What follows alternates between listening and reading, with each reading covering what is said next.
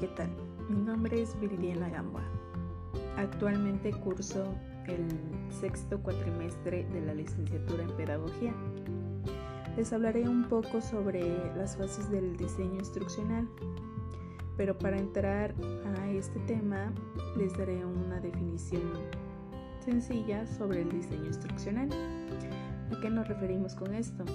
Un diseño instruccional pues es un proceso sistemático, planificado y estructurado, donde se produce una variedad de materiales educativos atemperados a las necesidades de los educandos, así asegurándose la calidad del aprendizaje. Estos son guías o estrategias que los instructores utilizan en el proceso, como ya antes mencionado, de la enseñanza y del aprendizaje constituye el armazón procesal sobre el cual se produce la instrucción de forma sistemática y fundamentando en teorías del aprendizaje.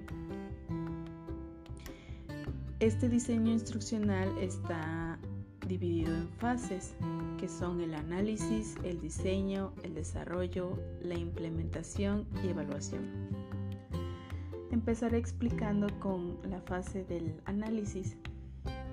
Esta se refiere pues a examinar la tarea, el contenido y el entorno cuyo resultado será la descripción de una situación y sus necesidades formativas. La fase del análisis constituye la base para las demás fases del diseño instruccional, pues en esta se define el problema, se identifica la fuente del problema y se determinan las posibles soluciones. Se utilizan diferentes métodos de investigación, tal como lo es el análisis de necesidades. El producto de esta fase se compone de las metas instruccionales y una lista de las áreas a enseñarse. Estos productos serán los insumos de la fase de diseño. El diseño, por otra parte, pues se desarrolla un programa de las tareas deteniéndose específicamente en el modo de secuenciar y organizar las actividades. Se utiliza el producto de la fase de análisis para planificar una estrategia y así producir la instrucción. En esta fase del diseño se hace un bosquejo de cómo alcanzar las metas instruccionales.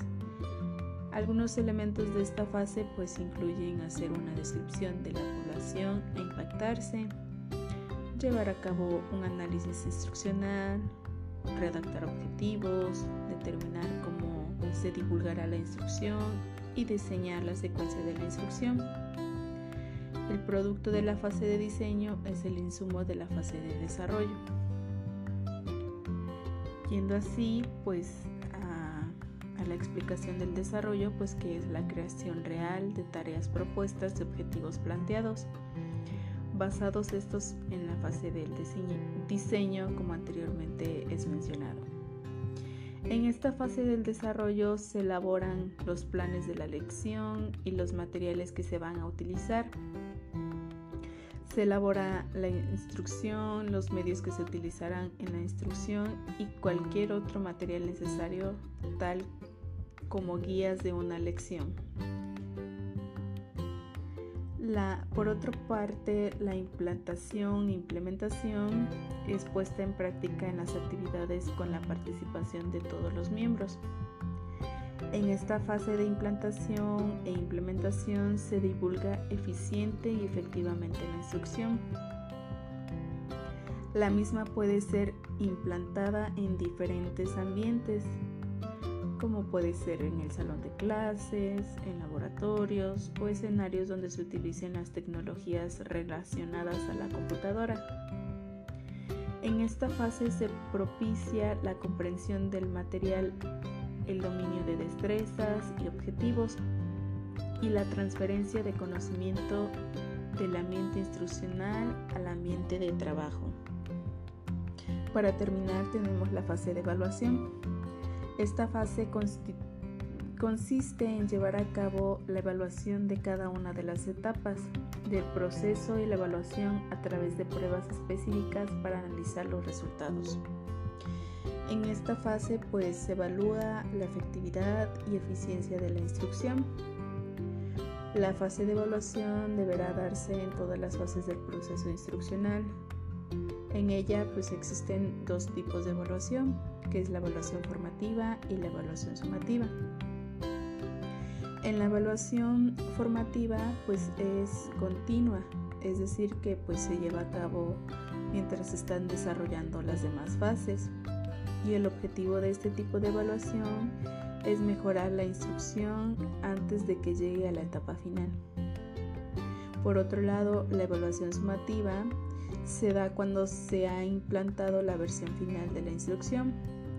En este tipo de evaluación se verifica la efectividad total de la instrucción y los hallazgos se utilizan para tomar una decisión final, tal como continuar con un proyecto educativo o comprar materiales instruccionales. Existen muchas interrogantes e inquietudes que quedan todavía sin resolver acerca del diseño instruccional.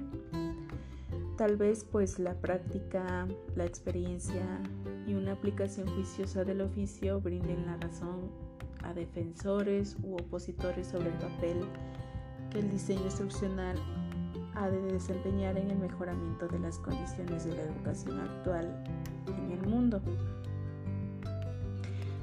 puesto que el compromiso de quienes creemos en el diseño instruccional es entonces por una parte evidenciar su potencial con experiencias ricas en aprendizaje y por otra parte estar dispuestos continuamente a aportar en su evolución y adaptación a las condiciones y requerimientos de una educación que reclama cada vez más procesos de cambio, mejor calidad y aumento en cobertura. Puedo decir que pues, algunas personas proponen o sugieren cambiar la denominación del diseño instruccional por un diseño pedagógico o un diseño educativo. En aras de librarse de forma muy práctica del debate, pues a veces es un poco bizantino que el término instruccional conlleva. Sin embargo, pues sería un poco apresurado a sentir o disentir con este tipo de propuestas sin haber generado la reflexión suficiente acerca de sus implicaciones. Pues con esto eh, finalizo más allá de superar un problema de simple terminología, puesto que se requiere que el lector reflexione de manera crítica sobre lo que significa hoy el diseño instruccional y logre identificar su potencial, limitaciones y aplicaciones dentro del escenario educativo actual. Hoy por hoy el diseño instruccional ha de verse como un oficio que propende por el diseño de ambientes de aprendizaje y en este sentido se abre un espacio muy amplio para articular distintas tendencias en cuanto al currículo, la didáctica, las concepciones de aprendizaje y la evaluación. Puedo finalizar que el diseño instruccional contemporáneo ha de considerarse pues como un oficio flexible por naturaleza. Muchas gracias.